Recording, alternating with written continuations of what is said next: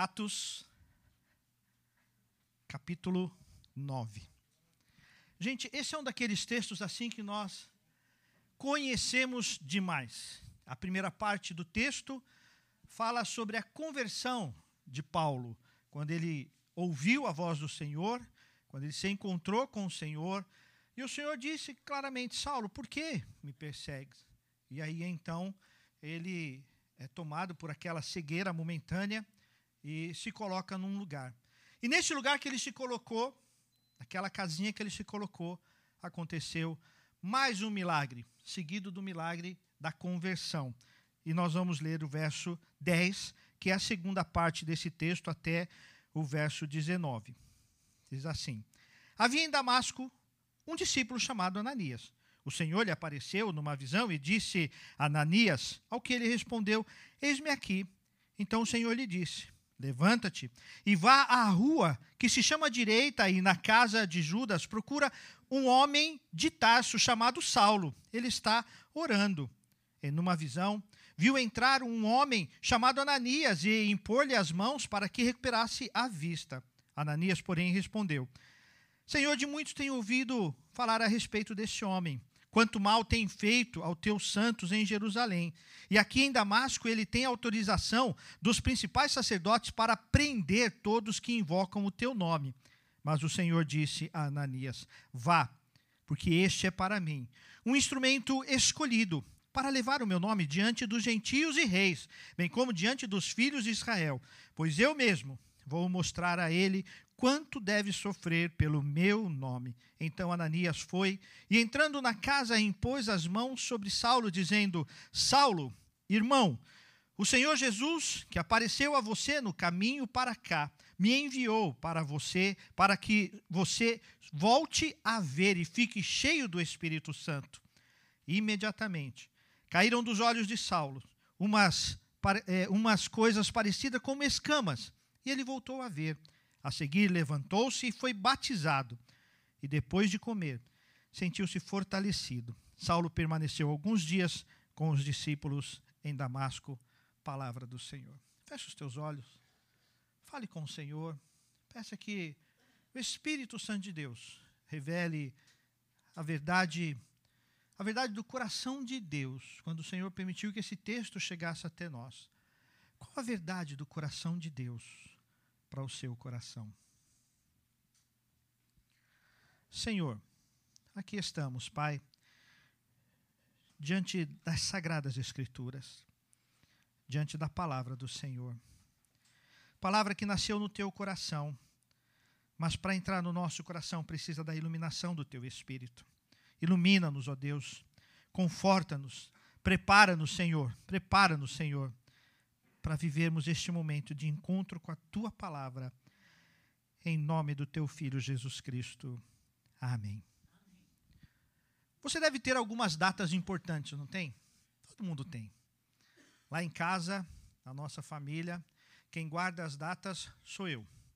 Eu que sei das datas de aniversário da minha família e dos mais chegados da família. Eu que sei das datas importantes de até do casamento da Larissa agora, que foi a última data mais importante que entrou na nossa família, assim, tá, tá guardado aqui no meu coração. E uma data importante para mim é o 5 de fevereiro. 5 de fevereiro me lembra uma data importante, porque o 5 de fevereiro de 1992 foi o meu primeiro dia do começo do meu ministério. Foi o primeiro dia porque foi o culto inaugural no seminário foi quando começou, começaram as minhas aulas no seminário. Quantas coisas aconteceram? Eu com certeza posso afirmar que eu não sou o mesmo daquele dia. Muitas coisas mudaram. Mesmo porque naquele dia eu tinha 20 quilos a menos. Então muita coisa mudou. E nesse tempo todo, passando as datas, e quando as datas vão se renovando, a gente sempre tem que se renovar. Sempre tem que criar a resiliência, voltar.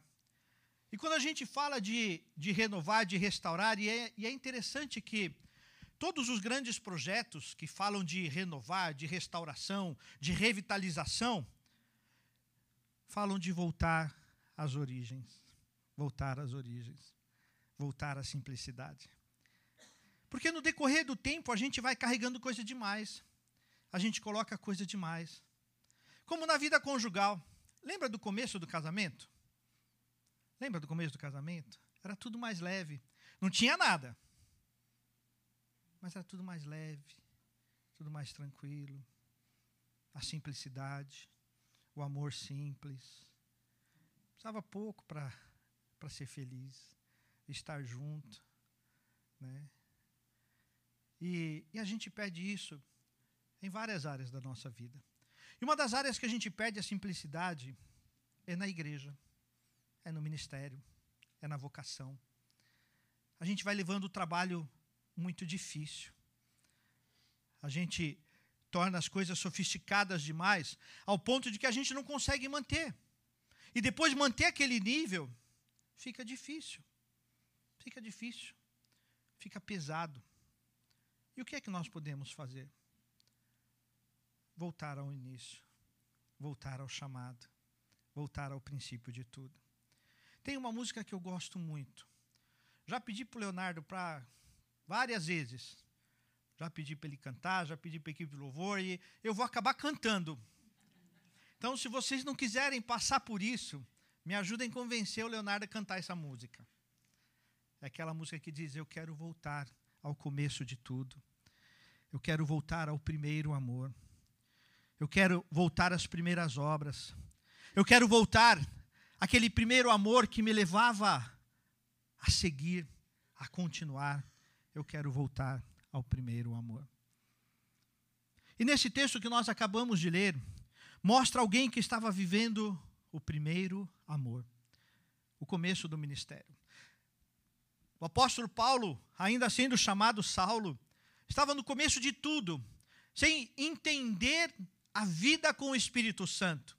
Ele já tinha todo o conhecimento. Conhecimento não faltava ao apóstolo Paulo conhecimento bíblico, conhecimento histórico, conhecimento de toda a tradição judaica, ele sabia de tudo e muito mais. De tudo e muito mais. Mas faltava a vivência com o Espírito Santo, a vivência com a fé, ver as coisas de Deus com os olhos da fé e não com os olhos do conhecimento. E quando nós estudamos personagens bíblicos, é interessante que é, não é somente uma história, mas os personagens bíblicos servem para mostrar como Deus age em nós e como nós podemos agir, como nós devemos agir. São inspirações para a nossa vida. E eu quero, nesta manhã, olhar para este momento da vida do apóstolo Paulo e entender quem nós somos diante de Deus. Quando recebemos a conversão, o chamado, quando fomos atraídos por Deus, nessa graça é, incomparável, irresistível, profunda. A graça do Senhor que nos alcançou. Nós vamos hoje participar da Santa Ceia. E participar da Santa Ceia também é um, um retorno às origens. É lembrar de quem eu sou, da onde eu vim, do que eu fiz, do que Cristo fez. Então vamos olhar para o texto e aprender aqui com o chamado do, de Paulo algumas coisas que Deus fala sobre mim e sobre você. E isso pode nos trazer de volta ao primeiro amor, a viver o chamado, a viver a obra do Senhor, sem ser aquela coisa pesada, mas a alegria, a satisfação de ser pastor, a alegria de ser músico nessa igreja, de ser usado como músico nesta igreja a alegria de ser presbítero, presbítera, a alegria de, de ser diácono, diaconisa, a alegria de servir. Como o café da manhã que hoje participamos, ver a alegria quando os irmãos chegam cedo para arrumar a mesa, para limpar a mesa, para passar uh, uh, o creme lá, o, o requeijão no pãozinho, preparar tudo com alegria, com satisfação. E quando a gente chega aqui no culto, é, parece que o culto já começou faz tempo. Porque a gente passa a ser igreja no amor, na alegria, na simplicidade. E às vezes eu fico de longe olhando, vendo os irmãos se reencontrando, e como é gostoso reencontrar e abraçar os irmãos. Por mais que a tecnologia nos ajude e seja boa, nós temos a conexão da fé que é totalmente online, mas quando estamos juntos, um mistério diferente acontece. Um mistério diferente acontece. É a simplicidade de estar junto, estar olho no olho. E foi assim que o Senhor nos fez. E olhando aqui para o texto, a primeira coisa que nós aprendemos e que Deus faz de nós, que Deus faz na nossa vida, quando temos o Senhor, quando recebemos o chamado. O verso 11, quando Deus fala com Ananias, Deus diz assim: existe um homem, um homem chamado Tarso. E este homem está em Tarso, chamado Saulo. E este homem está orando. Este homem está naquela casa, na rua direita, que é deste jeito, e você vai neste lugar. Isso me faz pensar que a primeira coisa do chamado e o privilégio de ser chamado é porque nós somos conhecidos por Deus. Porque nós somos conhecidos por Deus. Olha que maravilha. Olha como muda. Ah, porque eu tenho que fazer isso, porque eu tenho que tocar, porque eu tenho que pregar, porque eu tenho que ir na igreja, porque eu tenho que fazer. Mas mais do que isso, eu fui achado por Deus. Eu sou conhecido por Deus. E Deus vai para Ananias e fala: existe lá naquela casa um homem que é assim, assim e assim. Hoje eu quero que você saiba disso em nome do Senhor Jesus. O Senhor te conhece. E, Deus vai para Ananias e fala: Ele está orando. Olha que maravilhoso. Ele está orando. Deus conhece aquele homem e Deus sabe que ele está orando. Lá sozinho. Na verdade, nesse momento, Paulo, ele não sabia orar. Ele não sabia como os cristãos oravam. oravam. Ele não sabia. Ele não sabia como era essa coisa de eh, lidar com o Espírito Santo, de se ajoelhar, de fechar os olhos, estar diante de Deus e de Jesus e o mover do Espírito Santo. Não, para ele, de linhagem judaica, o, o Espírito estava longe e somente o sacerdote chegava diante de Deus. Mas na simplicidade dele, sem, sem religiosidade nenhuma, sem pretensão nenhuma, sem forma nenhuma. Deus olhou e falou: aquele homem está orando, porque eu conheço aquele homem. É isso que Deus fala de mim e de você. Ele conhece. Ele conhece a tua lida. Ele conhece a tua caminhada. Ele conhece as tuas dores. Ele conhece aquela oração silenciosa que você não sabe nem o que está falando de tão confuso que está o teu coração, a tua mente, o teu momento. Mas o Senhor está ali, ouvindo a tua oração, ouvindo o teu clamor. Gente, se isso não animar o ministério, o que mais pode animar? Se isso não trouxer de volta a alegria de ser servo do Senhor, o que é que pode trazer? Se isso não trouxer de volta a alegria de eu sirvo o Senhor como presbítero, é para a glória do Senhor, como pregador, é para a glória do Senhor. E como isso traz paz ao meu coração de saber que aqueles momentos mais difíceis que às vezes você chega até para a esposa, que é a minha tremenda companheira. Como, como foi difícil essa semana que a Lilian voltou a trabalhar. Que sofrimento ver a Lilian embora, ficar o dia inteiro fora. E ontem ela está fazendo um curso, ontem ela estudou o dia inteiro. Aí ela chegou de noite, fiz lá jantinha para ela. Jantinha nada, eu fiz feijoada para ela. Aí ela jantou, ela deitou assim. Eu falei, Lília, vai dormir, amor, você está cansada. Ela, eu quero ficar um pouquinho com você. Oh, glória. Então, sabe, mas mesmo assim, às vezes a gente a gente não consegue nem falar nem para a esposa. Que ela pergunta e você fala assim, só ora por mim. Mas Deus está ouvindo a tua oração. Deus está ouvindo o teu clamor mesmo que você não saiba como, mesmo que você não saiba o que você está falando. Eu fico imaginando a confusão que estava na mente, no coração de Saulo. O que falar, como falar, como é que eu vou me dirigir a um Deus que é totalmente diferente? Eu nunca falei com Deus, porque o sacerdote que falava por mim, e agora eu posso falar com Deus. Imagina a revolução na cabeça desse homem. Mas Deus ouviu aquela oração. Deus ouve a tua oração. A oração mais difícil. Deus ouve a tua oração. Segunda coisa que nós vemos tão claramente aqui é que o texto diz que tudo que ele ia fazer, ele falou com Ananias, mas ele falou para Saulo: Saulo, vai acontecer isso, isso e isso. É interessante que quando Deus chama, embora o ministério seja desafiador, às vezes a gente não sabe exatamente como vai ser, como as coisas vão acontecer, como serão as coisas, mas Deus mostra o caminho, Deus abre o caminho. Imagine a situação de Moisés diante do mar.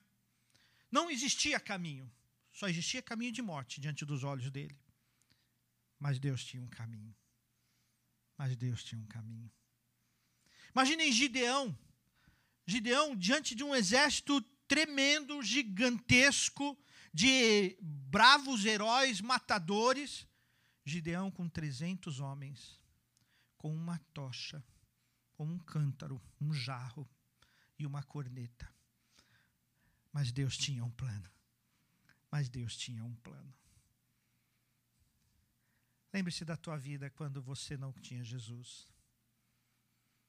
Da sua caminhada sem Jesus.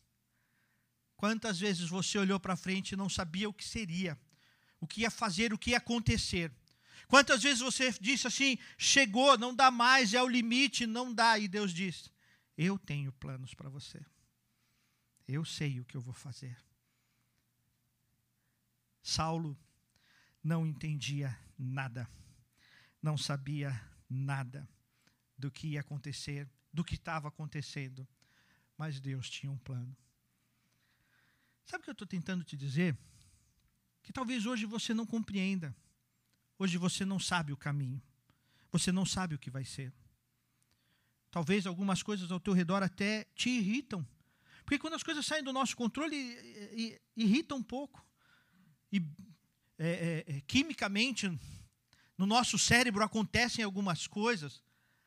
Estava estudando essa semana sobre isso, sobre algumas, algumas coisas que são liberadas no nosso cérebro, em algumas partes do nosso cérebro. E aquilo vai se juntando e um problema aqui, uma confusão ali, uma irritação ali. Aí você fala, eu perdi o controle. Mas o que Deus estava mostrando para Saulo é que tudo estava sob controle mesmo quando tudo parecia confuso, mesmo quando tudo parecia estranho.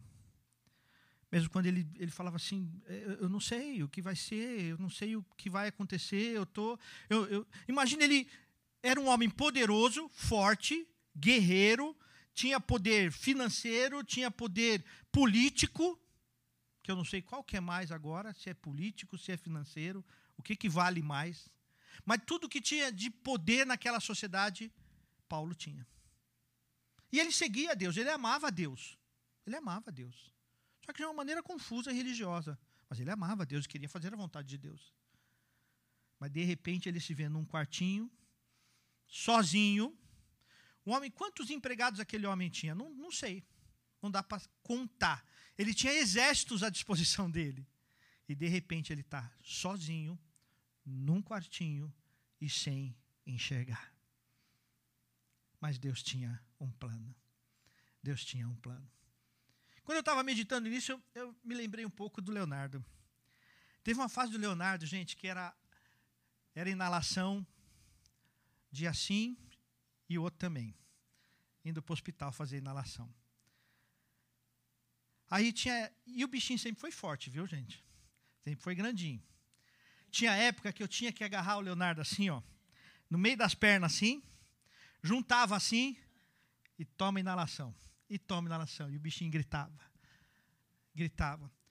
Eu fico imaginando na cabeça dele, como criança, o que deveria ter acontecido. Ele nunca reclamou, nunca brigou comigo por isso.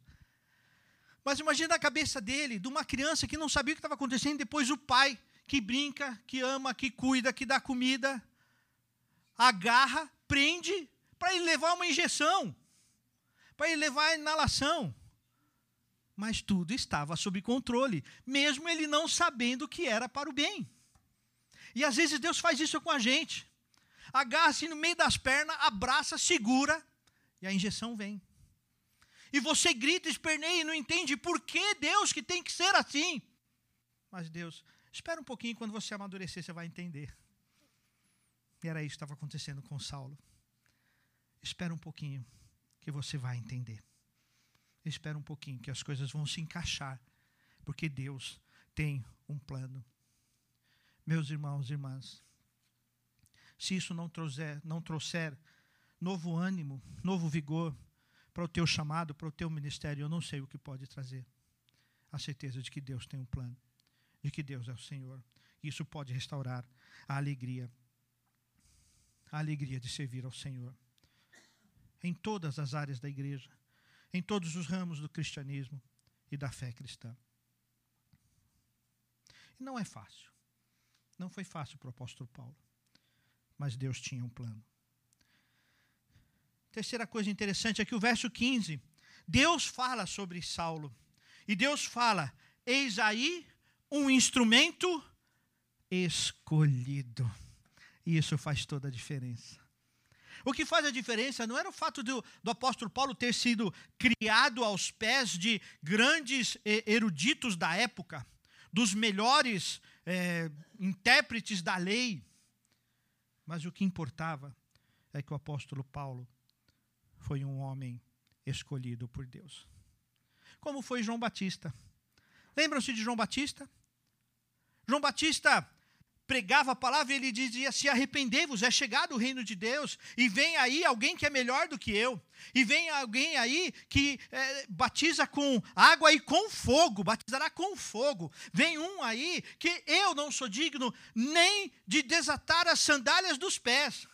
Mas quando Jesus chega, olha para João e fala: João, vem me batizar. Jesus, imagina a cabeça de João. Jesus, eu, eu, eu acabei de dizer que eu não posso nem tirar a sandália do teu pé, o Senhor me pede para te batizar. Mas você é escolhido. Isso faz toda a diferença. É questão de ser escolhido. Talvez tenha alguém que fale melhor que você, mas você é escolhido. Talvez tenha alguém que tenha condições administrativas melhor do que você, mas você é escolhido. Isso faz a diferença. Talvez tenha alguém que se vista melhor do que você, mas você é o escolhido.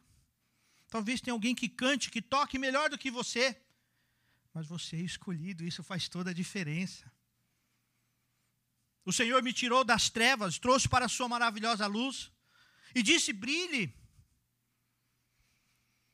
Nós somos chamados, fomos eleitos pelo Senhor.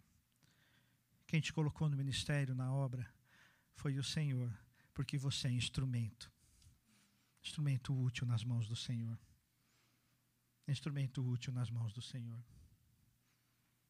Essa semana eu fui pegar a assinatura do presbítero Estelle, da Andréia, e saindo lá do prédio, eu achei uma ferramenta. Achei um alicate. Um alicate bom. Aí eu estava na frente do, do, prédio da frente, e eu bati na porta lá, falei assim, olha, de quem é, é isso daqui? Aí o cara falou, olha, não é de ninguém aqui. Aí falando com ele, eu falei assim: ah, eu vou levar embora para mim então. Ele está aqui no chão. E, e eu peguei o alicate. E sabe o que, que aquele alicate serve para mim? Para nada. Para nada.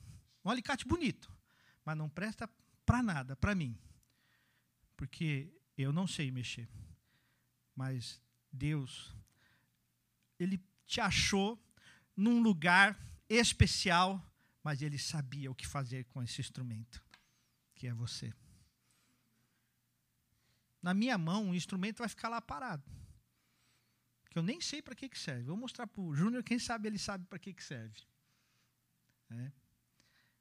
Mas o Senhor sabe para que você serve. O Senhor sabe por que, que Ele te chamou. E Ele olha para você e fala: Você é um instrumento útil nas minhas mãos. Aonde você estiver, aonde o Senhor te manda por mais estranho que pareça e confuso como estava para Paulo. Mas Deus disse: Eu tenho ali um instrumento útil. Eu quero de coração passar isso para o teu coração hoje. Você é um instrumento útil nas mãos do Senhor. Você é um instrumento eleito. Você, como pai, você é um instrumento que Deus escolheu para cuidar dessa pessoa que está aí no teu caminho, que você chama de filho. Ou o contrário, né? Alguns têm vivido o contrário, de cuidar do pai e da mãe. Você é um instrumento útil nesse momento de cuidar dessa pessoa que Deus colocou aí perto de você. Você é um instrumento útil que Deus colocou neste lugar. Você é um instrumento útil, escolhido, chamado por Deus. Meus irmãos e irmãs, se isso não trouxer de volta a alegria para o teu chamado, para o teu ministério, eu não sei o que pode trazer.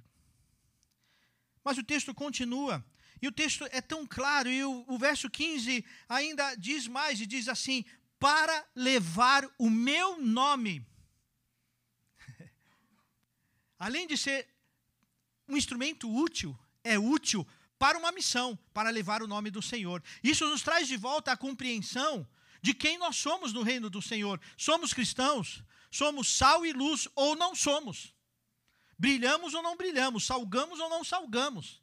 Fazemos a diferença na massa como fermento ou não. E se é o não que está, deixa de ser instrumento útil. Mas como instrumento útil para levar o nome do Senhor. Assim como eu, eu quero passar para o teu coração de que você é instrumento útil nas mãos do Senhor, eu quero de coração que você entenda que é instrumento para a glória do Senhor, para levar o Evangelho. Sabe, eu tenho vivido vários âmbitos de discussão ultimamente, de debates, vários fóruns de debates. Eu tenho visto tanta discussão ao redor da religiosidade, ao redor da liberdade, que não é a liberdade que o apóstolo Paulo fala em Romanos, mas de uma falsa liberdade como pretexto para viver o pecado. Tantas discussões disso e pouco de Jesus Cristo, do verdadeiro Cristo, do Cristo da fé, do Cristo que morreu, que ressuscitou, que venceu a morte, que disse: Vai, não peques mais. E disse: Olha, eu te chamo, eu te escolhi, que morreu, que ressuscitou. Nós somos chamados para levar o nome de Jesus. Nós somos cristãos ou não somos. Eu estava ouvindo uma palavra ontem de um pregador que é um pouco polêmico, mas que eu gosto de ouvi-lo. É o pastor Nicodemos. E ontem eu ouvi uma palavra do pastor Nicodemos sobre os crentes que estão dentro da igreja, mas não vivem como crentes. Os cristãos que se dizem cristãos e não vivem como cristãos. Que vão na igreja, ou como diz a palavra, são simpatizantes ao evangelho. simpatizantes ao evangelho, mas não são convertidos não são convertidos. Não adianta nada você achar que é instrumento útil se você não leva a Cristo Jesus, se não vive Cristo Jesus, se não proclama Cristo Jesus, se as pessoas olham para você e não conseguem ver, ouvir, presenciar Cristo Jesus. Alguma coisa está errada. Alguma coisa deve estar errada. É preciso, sim, com urgência, que você seja nada mais, nada menos do que cristão. Sem ficar inventando firula. Sabe, firula? Aquele monte de coisa para aparecer e para ser diferente. Basta ser cristão, levar o nome de Cristo Jesus. A gente precisa parar de ficar inventando um evangelho que não é o evangelho de Jesus Cristo. E diga-se de passagem, o apóstolo Paulo diz lá em Gálatas: se alguém acrescentar um, um, um i na verdade, um iota, que é um apóstrofozinho assim em cima eh, da letra grega, algo muito pequeno. Mas se alguém acrescentar um apóstrofozinho assim pequeno, que seja anátema. Está lá em Gálatas capítulo 1, verso 8, se eu não me engano. Não fique inventando. Viva o Evangelho de Jesus. Viva como livre, como liberto e como servo do Senhor. O verso 16 fala de um mistério interessante. Fala assim: que para Saulo importa ele aprender a sofrer pelo meu nome. Isso não quer dizer que Deus tem um, um prazer estranho em nos ver sofrer, não é disso que o texto está falando. Mas o texto está falando de um senso de responsabilidade, de um senso de pertencimento, de um senso de algo global. É a compreensão de que o que eu faço aqui tem um alcance no reino de Deus. Hoje eu chamei duas mulheres para participar, né? A Cláudia e a Andréia, participarem da liturgia. E, e foi interessante ver a preocupação das duas. É para fazer isso? É para ler aquilo? Faço isso, faço aquilo? Ver essa preocupação. E eu comentei com uma das duas, que foi com a André, que eu falei assim: olha, é muito bom ver essa preocupação, porque isso é um investimento no reino de Deus. Você está investindo no reino de Deus. O que foi feito aqui não foi um momento na liturgia, não foi um espaço na liturgia, mas foi um investimento no reino de Deus. É algo eterno. Quando você compreende que tudo que você faz aqui, cada nota, cada pãozinho de queijo que foi feito lá para servir a igreja, quando você entende que isso está tá no reino, é um investimento no reino, Gente, isso muda de figura o nosso trabalho. Eu não faço por mim, para o meu conforto, para a minha glória, para a minha satisfação. Ou como disse João Batista, convém que ele cresça e que eu diminua. Convém que ele cresça. Nós vivemos um tempo de, de internet e importa ser midiático, importa as curtidas. Curte aí meu vídeo, curte aí, dá um joinha e tal, não sei o quê. E a gente se esquece que não é de um joinha que a gente precisa, mas é do investimento no reino de Deus. É isso que anima a vida, isso que traz alegria ao ministério, ao chamado. Cada pessoa que você olha com o amor de Cristo é a compreensão do sofrer pelo Evangelho do viver o Evangelho, de ter a vida posta com uma consciência clara da grande missão, da grande tarefa, do ide, da proclamação que não é só do missionário que vai lá longe, mas começa quando aqui eu assumo meu papel como instrumento nas mãos do Senhor. Essa consciência traz de volta a alegria de servir ao Senhor, traz de volta a alegria do chamado, traz de volta aquela mesma alegria que eu tinha quando eu comecei meu chamado. Eu não posso nem falar há 20 anos, há 30, 40 anos atrás, mas traz de volta aquela mesma alegria de adolescente, quando eu corria na igreja, atrás das coisas, e trabalhava na igreja e pregava na igreja. Porque é um investimento no reino. Não é algo para agora, efêmero, mas é algo na eternidade. Sofrer pelo ministério, entender a força do ministério, é exatamente isso. O verso 17 diz tão claro: para que ele recupere a vista e fique cheio do Espírito Santo. E o verso 18 fala que ele foi batizado. Eu quero te dizer, meu irmão, minha irmã, em nome de Jesus. É uma meditação que primeiro falou ao meu coração sobre chamado. Essa meditação tem a ver com uma, uma série de estudos do, do pastor Cham, Francis Cham. Tenho lido alguns textos de Francis Cham é desafiador ler Francis Chan hoje em dia. E, e ele fala sobre a vivência com o Espírito Santo. E ontem eu li uma frase que ele diz assim que fazer uma igreja crescer, nós temos até algumas receitas. Tenha uma banda muito boa, que toca muito bem, que canta muito bem. Tenha bancos confortáveis com ar condicionado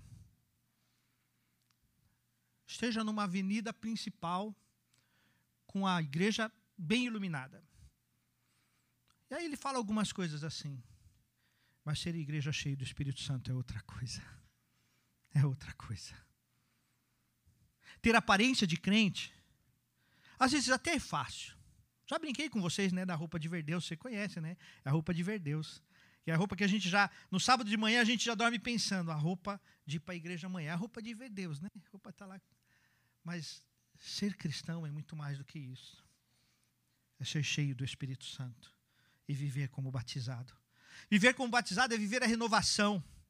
Não ser influenciado pelo mundo, mas influenciar o mundo com a palavra, com o reino, como instrumento nas mãos do Senhor. Instrumento nas mãos do Senhor. Eu sei, meus irmãos, às vezes, Às vezes fica difícil. Às vezes o trabalho fica pesado. Às vezes cansa. Às vezes a gente fica assim, mas o que, que acontece? Será que é divulgação? Na última reunião do conselho, eu falei para o conselho, eu falei assim, alguns dos nossos problemas não têm a ver com falta de divulgação. Tem mais a ver com consciência. Tem mais a ver com o sentimento de pertencimento.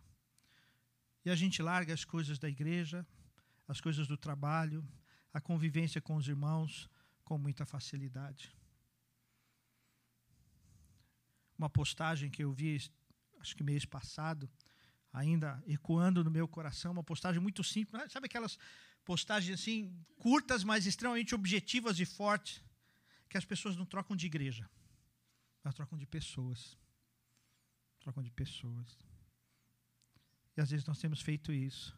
A questão não é a igreja, a questão é o valor que nós damos ao povo de Deus, as pessoas que são chamadas de filhos de Deus. Nós precisamos aprender a viver o batismo ser batizado é aquela ideia de que eu pertenço algo muito maior, a uma graça irresistível que me alcançou, então eu vivo por conta desta graça. Eu vivo por conta deste poder. Então eu não troco. Eu faço parte desse povo. Eu amo esse povo. Hoje eu tive uma breve conversa com o seu João. Sempre aprendo com o seu João. E ele falou uma frase que eu preciso anotar para um, um dia usar, e vou usar agora.